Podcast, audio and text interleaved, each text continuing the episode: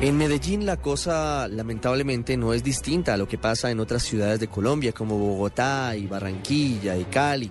Allí las mujeres también se sienten víctimas en algunas oportunidades de estas agresiones sexuales en el metro y en otros medios de transporte. Byron García nos cuenta lo que pasa con las agresiones sexuales en el transporte público en la capital antioqueña.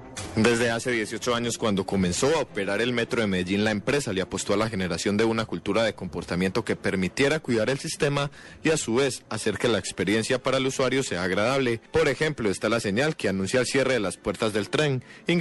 O salir después de escucharla está prohibido.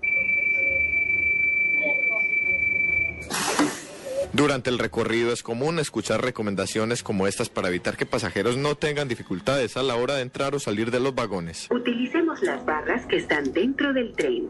Evitemos congestionar el área de las puertas. Es más, hay usuarios que reciben un trato privilegiado. Ceder el puesto refleja la buena costumbre de pensar en los demás. Dejemos sentarse a quien se ve más cansado o a quien le es más difícil mantenerse de pie. En el metro, la amabilidad nos gusta.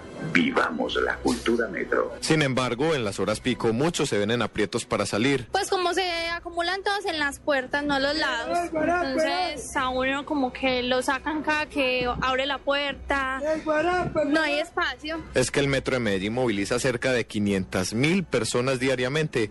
Cuando usted escucha este sonido y sea su estación de destino, lo mejor es que busque el área de las puertas. Próxima estación, Prado.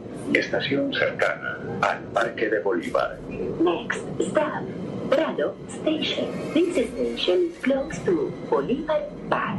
Según los usuarios, sobre todo las mujeres, en las horas pico hay manilargos que se sobrepasan para poner sus manos donde no deben, aprovechando la congestión. No, que le tocan a uno la nalga.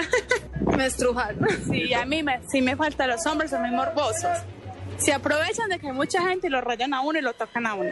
Sin embargo, no hay denuncias de casos similares a lo ocurrido en Bogotá, donde un hombre acariciaba sus genitales mientras intimidaba a una mujer. Sin embargo, no todo es perfecto. Hay usuarios que denuncian que en los tumultos también se presentan robos. Pues hay momentos donde, pues digamos que he visto robos cuando está muy lleno el metro, pero hasta ahí. Por eso, estas son las recomendaciones más importantes. Si porta bolsos, maletines o paquetes, llévelos siempre en un lugar visible. Es por su seguridad. Metro, calidad de vida.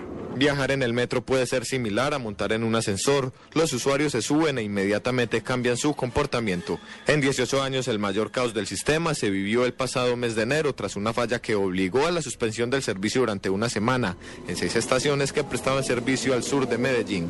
Caos que demostró que hoy la ciudad sin el metro fuera impensable. En Medellín, Byron García, Blue Radio.